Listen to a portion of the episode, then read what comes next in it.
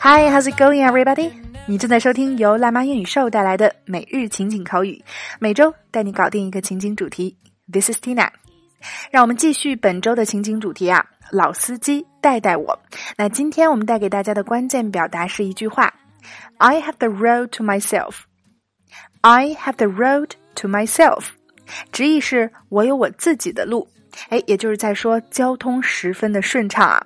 那我们聊了一个星期的堵车啊、绕路、超近道等等，今天的内容终于是让人心情舒畅的路况了。Okay, so now let's go straight into today's dialogues. Dialogue 1 How was your first day as a bus driver, Peter?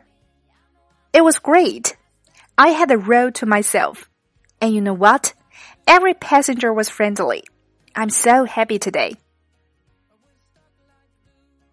How was your first day as a bus driver, Peter? It was great. I had the road to myself. And you know what? Every passenger was friendly. I'm so happy today. How was your first day as a bus driver, Peter? It was great. I had the road to myself. And you know what? Every passenger was friendly. I'm so happy today. Dialogue 2 Gavin, were you late this morning? Nope, I got up late.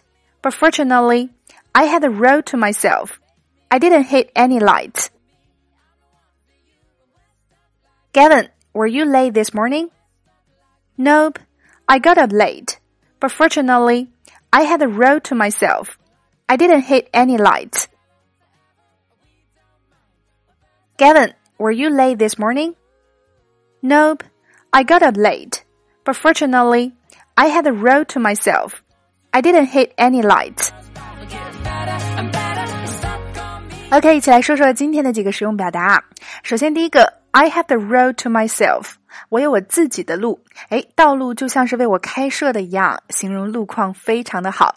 那当我们想要表示一路畅通无阻，哎，记住这个表达非常的地道啊。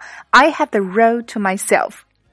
第二个来看，I didn't hit any lights，我没有遇到任何的交通灯。那言外之意就是一路绿灯开到目的地。这里又提到了 hit 的用法，表示撞见、遇见。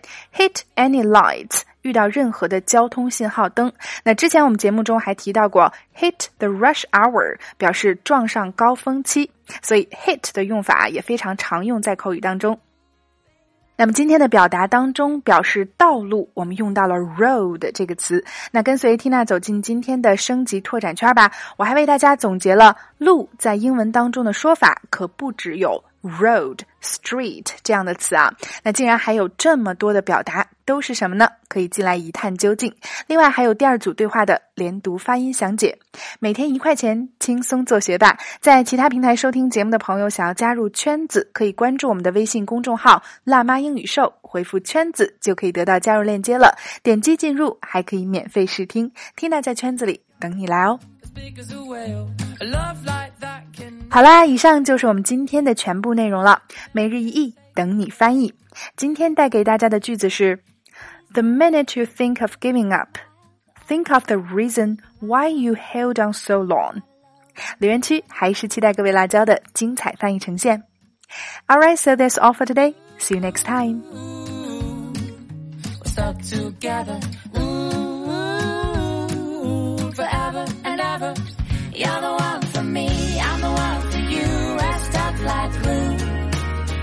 You're the one